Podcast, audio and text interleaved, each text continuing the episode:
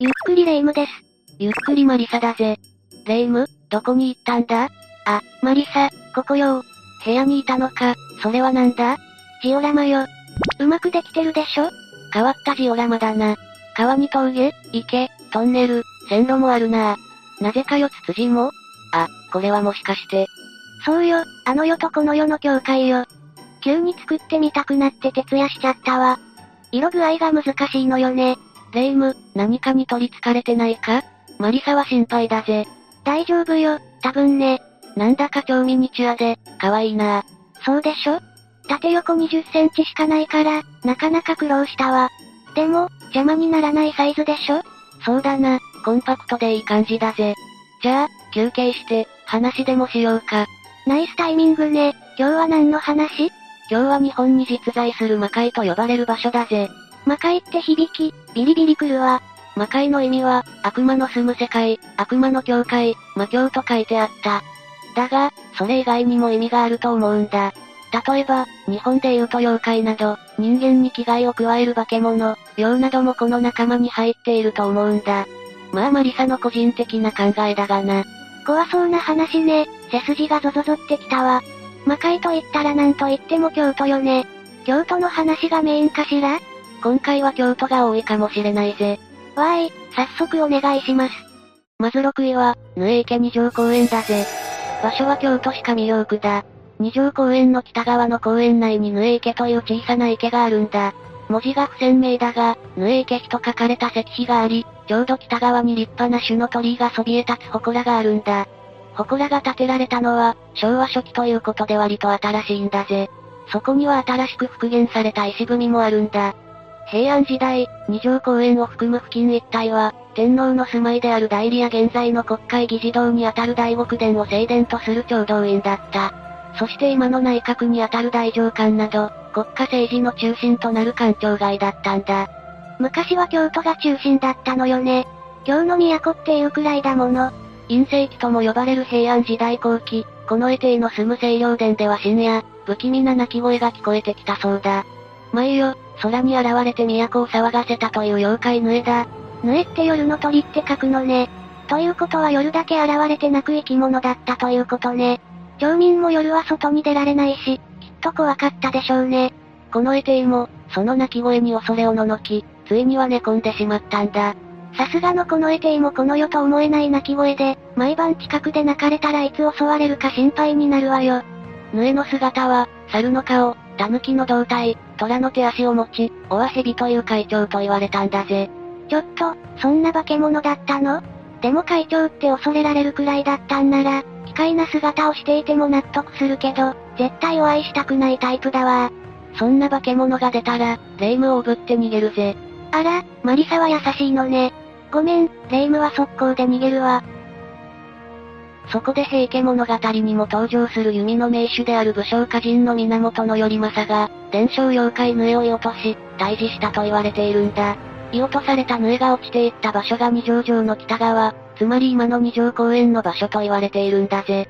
この時に使われた弓や、血のりの矢尻を洗ったとされる池こそが二条公園にあるヌエ池だったんだ。ちなみに現在のヌエ池は復元されたもので、当時のものそのままではないんだ。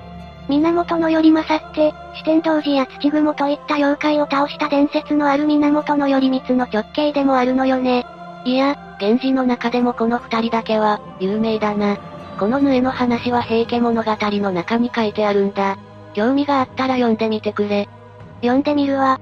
次は5位、仮米の丘だぜ。場所は、滋賀県大津市だ。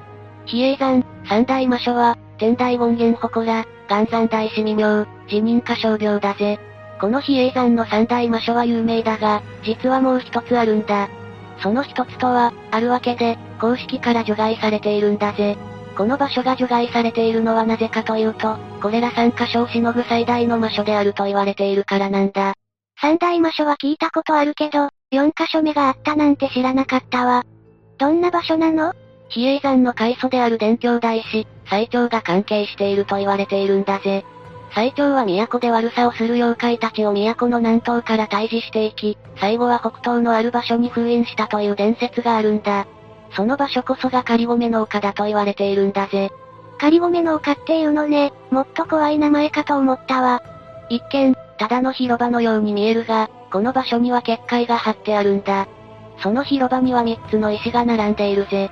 石の高さは1メートルほどの水系で、約9メートル間隔で置かれているんだ。3つの石を結ぶと、正三角形が出来上がるんだ。その正三角形の中心に、地味毛量が封印されているんだぜ。地味毛量今までで初めての言葉だわ。うじゃうじゃいそうね。まさにゾゾゾだわ。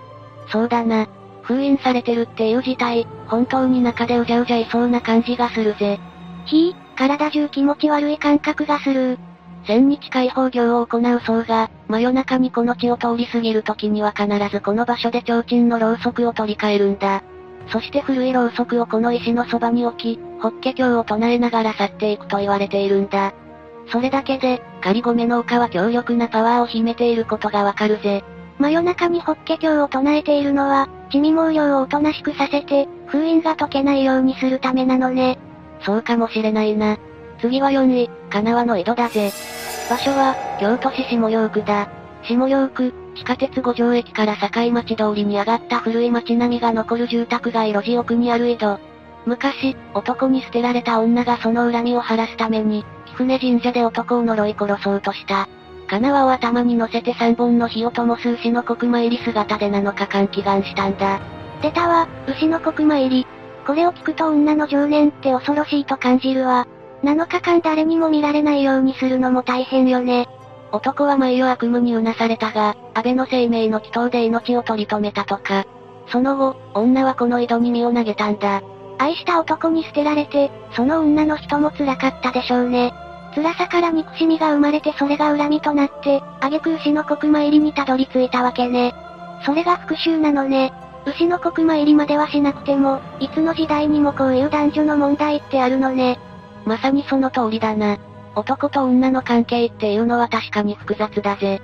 この女の怨念がこもったこの水を、縁切りしたい人に飲ませるとそれが叶うという伝説も残っているんだぜ。京都にあやかし多いといえども、ここまで恐ろしい話もそうはないだろう。本当に恐ろしいのは人間かもしれないな。次は3位、臨済宗建仁寺派構成寺だぜ。場所は京都府の上陽区だ。京都には猫の会を伝えるエピソードがいくつかあるんだ。その中の一つが臨済宗建仁寺派構成寺の浮かれ猫で、出水七不思議に数えられてるんだぜ。浮かれ猫？お酒でも飲んで踊ったりする猫のことかしら？それは霊夢のことか？続き行くぜ。江戸時代に境内にある弁天堂にはボタンと蝶、そして真向きの猫が描かれた絵馬がかけられていたんだ。当時この近くにあった花町から毎夜、風の音に乗って三味線の音が聞こえてきたという。ある夜、弁天堂の絵馬がするりと猫が抜け出し女性の姿に変化すると三味線に合わせて踊り出したんだ。その姿がまるで天女が待っているように美しく、目にしたものは簡単し、浮かれ猫と評判になったそうだ。マリサに馬鹿にされて、ムッとしたけど、霊夢が間違っていたわ。まあ、霊夢らしくていいんじゃないか？馬鹿にはしてないぜ。それから毎晩、噂を聞きつけた人々が寺に押し寄せた。困った住職が絵巻を金網で覆い、砲力を使って猫を閉じ込めてしまったんだぜ。その夜、住職の夢枕に一人の武士が立ったんだ。そして私は砲力によって閉じ込められた絵巻の猫の化身です。これからは世の中を騒がせたりしないので、封印を解いてほしいと頼んだそうだ。猫の化身で女性の姿じゃなくて、武士の姿？どうしてかしら？ここの寺は臨済宗だったことから、猫は気遣って武士の姿で出てきたと言われているんだぜ。そうなのね。それなら納得がいくわ。住職は猫を気の毒に思い、封印を解いてあげたんだ。猫も約束を守り二度と絵巻から抜け出すことはなかったそうだ。きちんと約束を守ることはいいことだわ。でも外に出たい気持ちはすごくわかるわ。ある意味、今のご時世は、ほとんど人間も絵巻の中の状態だからな。緊急事態で身動きが取れないっていう意味ではな。ちなみに、この猫は踊るだけでなく、にゃーと泣いて水を飲んだとの話もあるんだぜ。あら、かわいい。レイムはその猫飼いたかったわ。いや、毎晩女に化けて踊られてみろ。睡眠不足になってしまうぜ。そこは記憶から飛んでいたわ。さっきの発言は撤回します。レイムの場合は、睡眠不足じゃなくてゲームに集中できなくてイライラするタイプだな。次は2位、高野山だぜ。場所は、和歌山県糸郡高野町だ。高野山は古来から霊的な力のある山として、比叡山や恐山と並んで日本三大霊場、日本三大霊山と呼ばれているんだ。高野山には100以上の寺院が密集している。その中心となるのが空海が開いた高野山真言宗総本山の金剛無寺だ。高野山全体が霊山ということで、不思議な伝説がたくさん伝わっているそうだぜ。不思議な伝説って、例えばどんなことがあるの？高野山には3つの処刑場があるんだ。まず地後の滝では滝の上から突き落とし処刑される。三本杉で斬死し処刑、じゃ柳で生き埋めにして処刑したと言われているんだ。3つも処刑場があったの？処刑のやり方も場所によって違うのね。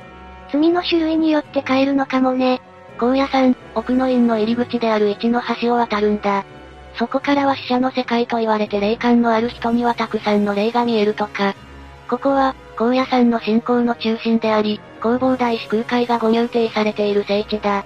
奥の院へは正式には一の橋から参拝するんだぜ。一の橋から約 2km の道のりには、20万基を超える諸大名の墓石や記念碑があり、慰霊碑の数々が樹齢数百年を超える杉木立の中に立ち並んでいるんだぜ。一の橋は正式には大橋と言うんだ。三景人ここまで弘法大師空海が送り迎えをするという伝承があり、お参りする人はここで拝礼して渡るんだぜ。弘法大師様が送り迎えをしてくださるなんて、光栄なことだわ。お参りするときは、拝礼を忘れないようにしないとね。よし、最後1位は、神正院、沖久の井戸だぜ。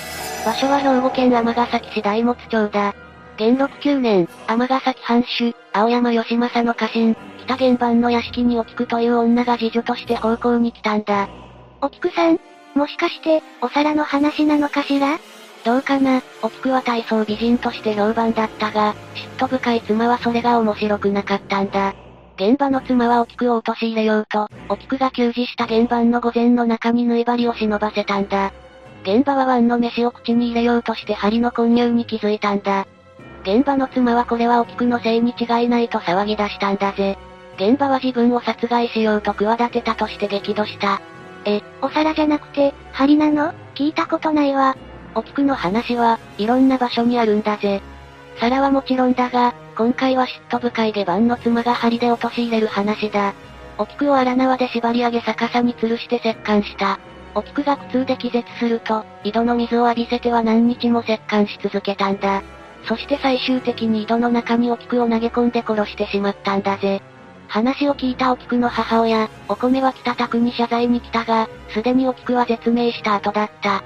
そして母親のお米も井戸に飛び込んで沖久の後を追ったんだ。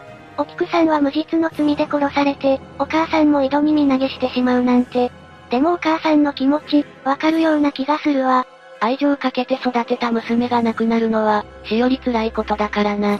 この件があった後から、北宅では会やたたりが続いたんだ。これは事件として尼崎城主青山氏の耳に入り、北は海域、屋敷はたたりがあると恐れられ廃屋となったんだぜ。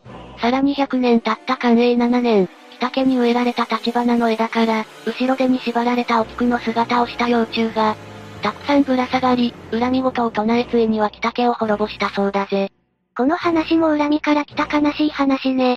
尼崎城下でも折檻されたお菊の姿に似ていると、お菊虫と名付けられた奇怪な虫が大発生して、人々はたたりがあると恐れたんだ。新しく尼崎城主となった松平忠富は、お菊虫はさなぎであってお菊の亡霊ではないから冷静になれとお触れを出したそうだ。そして、北家の跡地にお菊の霊を鎮めるため、寺を建立したんだ。それが神正院だ。寺のおかげで怪異やたたりは収まったが神正院の境内では菊を植えても花は咲かなかったというんだ。